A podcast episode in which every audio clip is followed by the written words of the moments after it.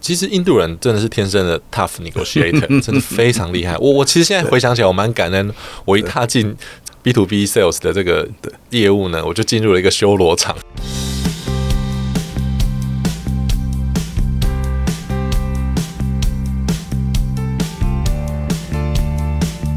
一谈就赢，Do it rising。大家好，我是 Alex 郑志豪，欢迎收听《一谈就赢》。我们希望透过这个 Podcast 频道，让大家对谈判有更多的认识，进而能透过运用谈判解决生活中的大小问题。这期呢，我们邀请了全球人才强子学密涅瓦的思考习惯训练这本书的共同作者黄李红来接受我们的访问哦。来，李红你好。哎、老师好，大家好。对，李红上一期呢，帮我们分享他在密涅瓦学习很多的心得嘛，很值得大家参考哈、我在他在上一期的时候呢，特别提到了他在一谈就赢所接受到的谈判训练和在密涅瓦的所接受的训练有什么共通之处，或者有什么可以相互参考的地方。所以我想今天我们就来问他一个更重要的问题哈、因为我们是在你去密涅瓦之前就认识了嘛。对不我，我我二零二零去念密涅瓦，对对那我对但是我们是二零一六就认识。哦，这样子，对对对对，我我不我不太确定他他怎么知道我是谁啦，但是那个时候他就呃先来邀请我了，先去他们公司举办了一场企业内训，所以可见他那个时候就对谈判很感兴趣嘛。李红，可不可以帮我们分享一下，为什么当初你会对谈判有兴趣？因为我们上一集其实有讲到说，大家对对谈判有很多的误解。嗯，那我当然一开始没有接触过，我也一样嘛，我就觉得说啊，谈判一定要谈判吗？我们不能与人为善吗？我们不可以就是开开心心过每一天吗对对？嗯好，呃，因为我做业务，而且我我们公司的一个主要的市场是印度。对，好，其实印度人真的是天生的 tough negotiator，真的非常厉害。我我其实现在回想起来，我蛮感恩，我一踏进 B to B sales 的这个业务呢，我就进入了一个修罗 场，就是被印度人凌虐这样子。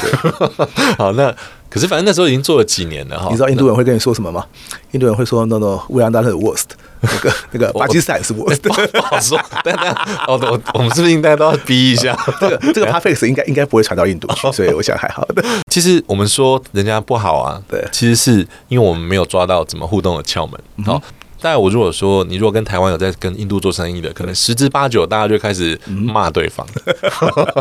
但是我自己做久了，我我我现在回想起来，我第一个我感感谢我一进去这个行业，对我就直接跟最难谈的人，嗯就是。不能说交手啦，我真的是单方面被压在地上摩 擦。可是慢慢到，哎、到了某个阶段，我觉得不应该再这样下去了。各位各位朋友，如果你没有做过业务工作的话，我稍微说明一下哈。其实一家公司啊，真的会倒啊，我看过很多啊，不是没有生意倒的，都是被业务弄弄弄 弄完蛋的，真的不嗯夸张，老师对不对？对对对，对我真的问不说夸对啊张，我没有弄倒 过，哦所以我没有这方面的经验。我我对我具体的说一下，有很多种情况。反 正对业务在接单的时候呢，你有时候做一个错误的判断，你可能公司真的就完蛋。对哎，你接了一个没有利润的单，你签了一个呃充满陷阱的合约，对又或者你你本来公司其实可以大赚，嗯但是就因为你不懂得好好的去在这中间周旋，而就变成是不赚钱。对好，那那这样子怎么对得起大家？我觉得我其实我那时候你说起心动念就是说，我就看到大家这样加班，然后工作那么辛苦，然后公司感觉没什么赚钱，我就觉得其实我对不起大家的青春啊！哎，我真的会有一种感觉，就是我对不起大家的青春。那怎么办？好，那时候工作其实很苦闷，因为我那时候睡在工厂楼上，哦然后半夜的时候，那客人就会打来，然后说：“哎、利用起来啊，把那个合约改一下，改给我。”对明明啊，不是谈好了吗？为什么要改？哦，没有，我们老板说不行，我们老板说第三条、第五条、第六条，巴拉巴拉巴拉。然后我说：“可是现在在睡 觉，可不可以？”啊，然后说：“你不要装了，我知道你住在工厂楼上， 下楼开电脑。” 好，那时候就是甚至没有地位到这种程度。对，他觉得说：“哎、但是不知道怎么办。然后因为我们我们大概我们在做实业的嗯哈，大家都是你能找到很多懂技术的人。如果是技术问题，很多人可以给你解答。嗯但是像这种商业问题啊，谈合约啊，或者说跟客户之间的这种相互关系啊，我大概问了。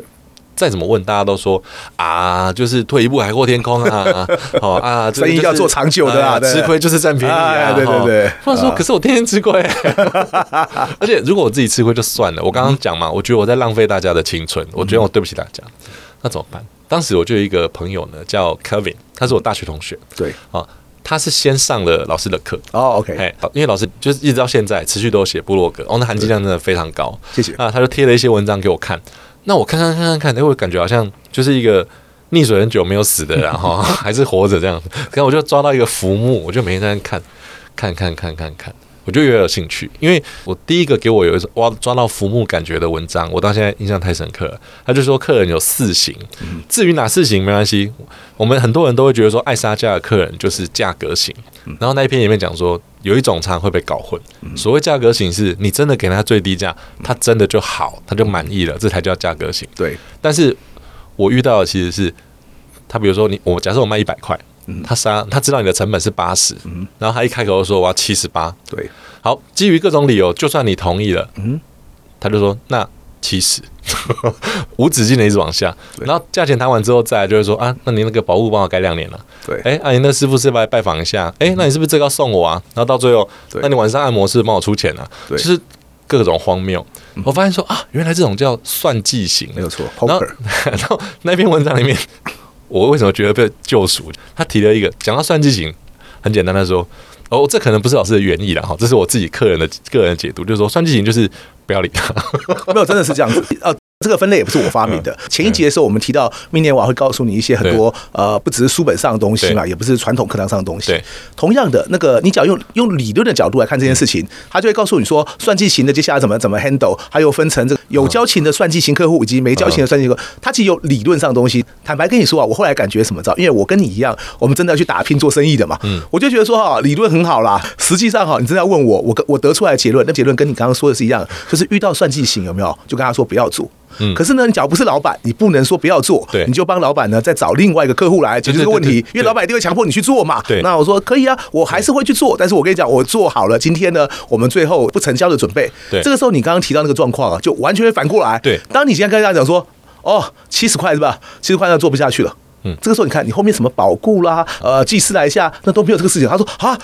Alex，我跟你讲，这七十块不做怎么样？怎么样？这样，对那就是松总就跟他讲说，真的没有办法，八十块的话我考虑一下，七十块对不对？顺便提，最近汇率每天都在变，所以八十块呢，啊，八十块这件事情就是我们到这个，哎，对不起，你们现我们现在用美国时间、台湾时间，那就那我们这样好，那感谢你这样配合我，我们用台湾时间好了，台湾时间今天晚上六点，那个八十块 OK，六点之后我跟你讲，呃不要跟你说六点之后我我一定那个说不行，六点之后我要去请示一下，这样好不好？对不对？嗯但是你讲六点之前愿意签，我们八十块，那不是我不喜欢，而是我觉得这个客人做了之后，就像你提到一样，做了之后不止没有利润啊，对啊做了之后，我想这个李红哈，刚刚我跟跟大家介绍陈佑金基，陈佑金基是一个算是台湾这种一个隐形冠军啦、啊什么是隐形冠军呢？就是台湾有很多中小企业有没有？它其实，在世界知名。像陈佑金基呢，是做这个拉床跟工具机的。他们今天呢，在其实不止印度，咱们在全世界很多不同的国家呢，他们的客户呢都第一指名。可台湾可能一般一般的人，像他们又做 B to B，可能都对这公司不熟悉，所以李红都很客气嘛。但是回到这里来哈，你今天这个东西，当我们去 handle 很多不同客户的时候，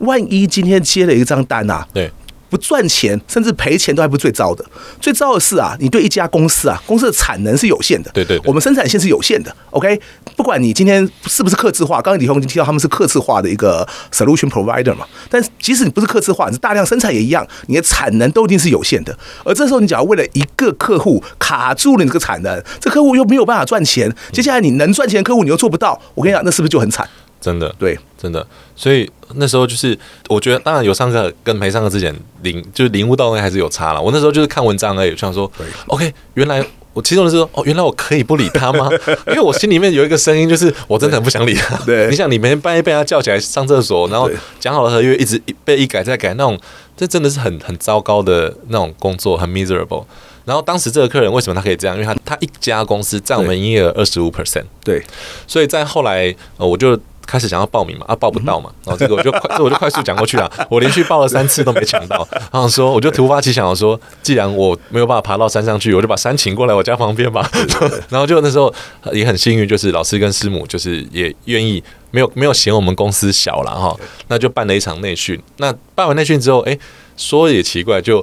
后来报名就真的有报上了。那我在上完课之后，我才知我才意识到，我真正要解决的问题不是这个客人的态度，我真正要解决的问题是我的订单结构很不健康。当这个人不是占我二十五趴，嗯对而是占我五趴甚至两趴的时候，我管你要怎么算计。对啊对，我才有那个底气。因为当你占我二十五趴的时候，我也还不能说不要买就算了，嗯，确实不行啊对。就算我我不是老板没错，但就算是老板，应该也没有办法轻易的对占那十五趴营业额的人说不就不。对，要斩一定是对那种影响比较没有没有那么痛的人嘛。所以我我就开始有意识的调整订单结构，然后就像老师说的，其实老师真的很厉害，我确实。真正在做的事情不是去跟他谈，而是我就开始很积极的开发十个、二十个没有错，客户，然后来 cover 掉本来他一个客户给我的单。因为在老板的眼中，我只要最后是赚钱就好了。对，钱从哪个客人来没那么重要。是的，对，对啊，所以那时候就是因为工作上真的痛苦，然后想要找解决的方式。对那发现看书或是看文章，其实都隔靴搔痒。嗯那后来在上课中有很多的实际的演练，对，那演练那包括课后写一些心得啊，那写心得的时候，我就会带入我自己工作的一些场景，嗯对然后就想到一些新的方式，就是哎、诶不妨也试试看。哇，李红然后慢完慢地进全步这个对啊嗯知道我为什么请大家写心得，很多人都一直觉得很怪，我为什么今天会呃，坦白说，真的无所不用其极的嗯鼓励大家写课后心得。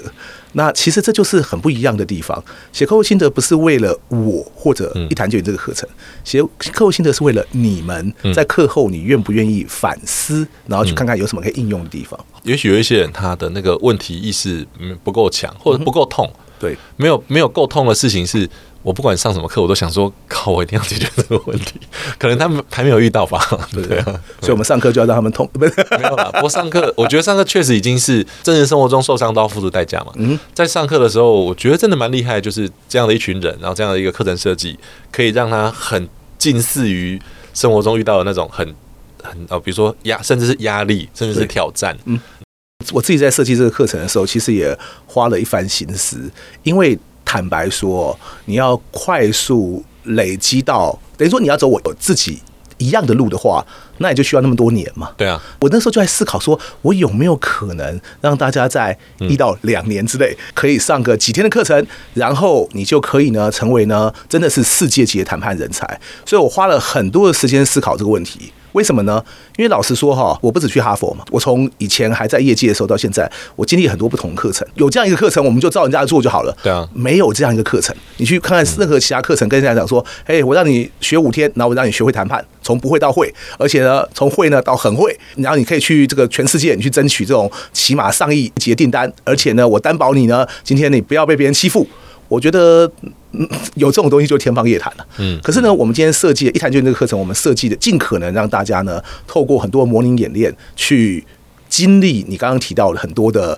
坦白说，它可能是挫折，它可能是痛苦，嗯但是你真的收获会来自于那个挫折看痛苦，哎不过而我嗯不是今天我跟你讲说，请照这样谈一二三四五，我觉得那个东西是哦对我来讲是是那个这个我要稍微补充一下，对就是如果没有上过课的同学，可能听到挫折、痛苦、压力，会误以为这是像那种魔鬼训练班 哈，其实不是。上课的时候是蛮愉快的。那个所谓挫折、痛苦，我举我自己在密涅瓦上课的对例子，对我我们上一次有讲说，密瓦课前准备的压力是很大的。对好，那也有人问我说，如果没有上课没有准备去会怎么样？嗯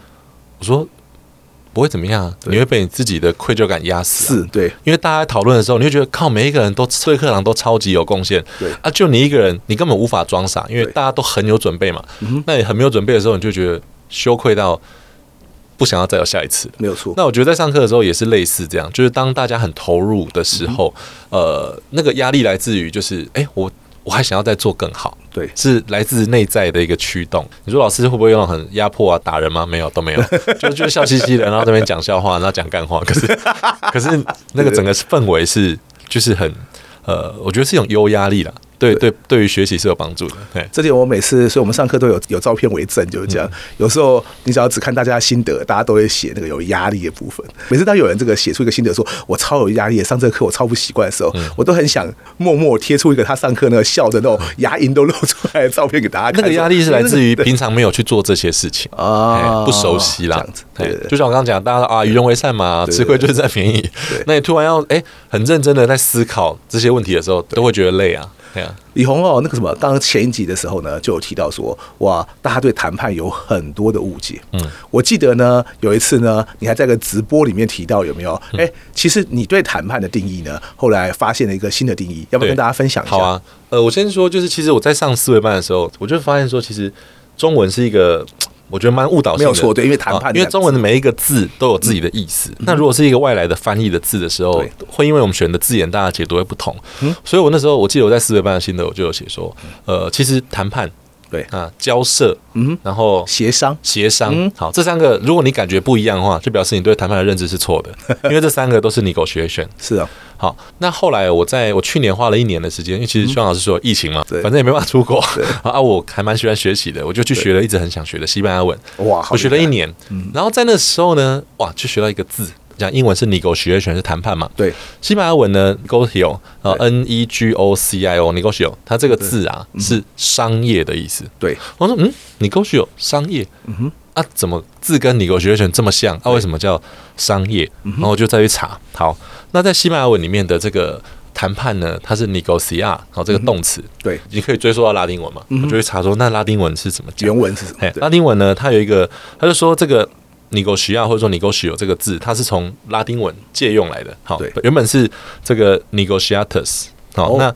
那这个概念是什么？它就概念就是说，就是从这个从一个名词叫 “negotium”（n 对 e g o t i u m） 好对，“negotium”“negotium” 在拉丁文就是 “business”。嗯哼，好，business。可是 “negotium” 这个字，它真正的原意啊，对呃，就是比较接近于说，对借由跟人互动来达成目的。对，好、其实你想想看，商业有哪一件事情不是借由跟人互动来达成目的？就是啊全部都是啊。对嗯其实这就是商业最原本的定义啊。哼那也就是说，什么是谈判？借由跟人互动来达成目的。对嗯什么是商业？借由跟人互动来达成目的。是所以谈判的范围远远比你我想的大得多。没有错嘿，对。所以很感谢李红跟大家分享哈，这也是为什么这个在台湾教这个谈判，每次一提到教谈判这件事情，大家一定就会说说，简单讲啊，很多人哈，就算讲客气一点，都会觉得说，这教人家怎么耍诈，教怎么样讲话讲赢对方。嗯，所以当我跟大家讲说，嗯，包括我自己以前一些亲身的实例，我说很多时候我根本没有讲话、啊，他说他们就觉得说你不讲话，人家为什么要听你的？我说人家也不需要听我的。相反的，他自己认为那样很好，那就很好啦。我最后只要能达到这样的目的也行啊。对所以你真的问我的话，我觉得谈判是一种达到目的的过程啊。嗯，对不对？所以我们在我们试图在那个中间发挥影响力，可这个影响力绝对不会只是说，喂，我讲你的李红，所以李红要听我的。嗯，我想没有人喜欢这样扮演这样的角色，所以我想大家对呃谈判的认识很可能要呃做一点重新的启发。所以最后，我想再请李红分享一下，只要我要你举出来，就是说你在从哎，所以是二零一七年吗？还是哎、对，我们这次上课是二零一七啦。对不对？二零一六我们去你们那企业内训嘛，内对训也是一七，哦一内训六是我开始看部落格。哦，OK OK OK，看了一年之后，终于对想到一个好方法，是把这个人起来就好了，哈，对不对？那我看了三个月就开始想要报名，啊，报不上啊。哦，对不起的，对啊。啊，所以二零一七年你上了一谈就赢嘛，对不对？二零一七到现在六年了，嗯对我假如要请你用简单的一句话，为你这六年来一谈就赢，你从一谈就赢得到的最大的收获，嗯做一个小结，你会想 是什么？哇，这真的没有蕊过，真的没有蕊过 啊，对不对？我怎们这么种每一个题目都这么困 难？一句话，对一对句话，一句话，做一个小结，我想一下，一 他等下句，啊我以为他会拿出一张照片说千言万语胜不过一张照片， 那这样就是有蕊过了。对对对呃 好，我如果要浓缩成一句话，对就是聚焦在每一个人的利益上。嗯哼，嘿，对，目前对我来说，因为我们呃，我我想我我觉得，如果你过一年再问我，我会有不一样。对嗯但我刚好近期的一些事件，我觉得聚焦在彼此的利益上，对嗯是跨情境、跨呃跨行业都很好用的方式。因为我刚刚讲，我们会误解谈判是分输赢嘛，对所以既然你要分输赢，或者说你要去占人家便宜，对嗯那就要来讲道理啊，好、那就要来压压迫别人啊，对，但是常常是我们满足每一个人的利益之没有后，错，事情就解决了。嗯哼，嘿对，那比如说哦我我长得人高马大的，我上捷运，比如我脚扭到，我很对想要坐下来，对嗯这个时候我只要露出一个很痛苦的表情，那旁边的人看到，也许就会让座给我。对我不需要讲说，你知道吗？今天下午三点五十分，我右脚扭伤了。以我的身高，我现在的脚踝承受了多少多少公斤的力量？对人家只会觉得你是有 病，你就露出一个痛苦的表情。对旁边接受到这个讯号的人，他让位给你，这就是一个谈判的过程啊。我们就是借由跟人互动来解决问题。对而这个人让位给你，他有没有得到利益？其实有，心里面的一种满足感啊。是的。对啊，利益有很多种啊。对，没有错。而且呃啊，这不是广告哈、但是一谈就以连进阶班都还有教人家如何露出痛苦的表情。 我们真的有，我们有表情跟 情真的有绪啊，对对还真的有还真对的有对 OK，今天非常谢谢李红跟我们的分享哈。下一集我想再请教一下，他在做呃那么那么长期的，而且跟那么多不同国的客户呢进行业务工作呢，这个有没有什么秘诀哈？那谈判又对他有什么帮助？那么非常谢谢李红今天为我们的分享，一谈就赢，希望能让大家都更了解谈判。感谢大家今天的收听，我是 Alex，我们下次见，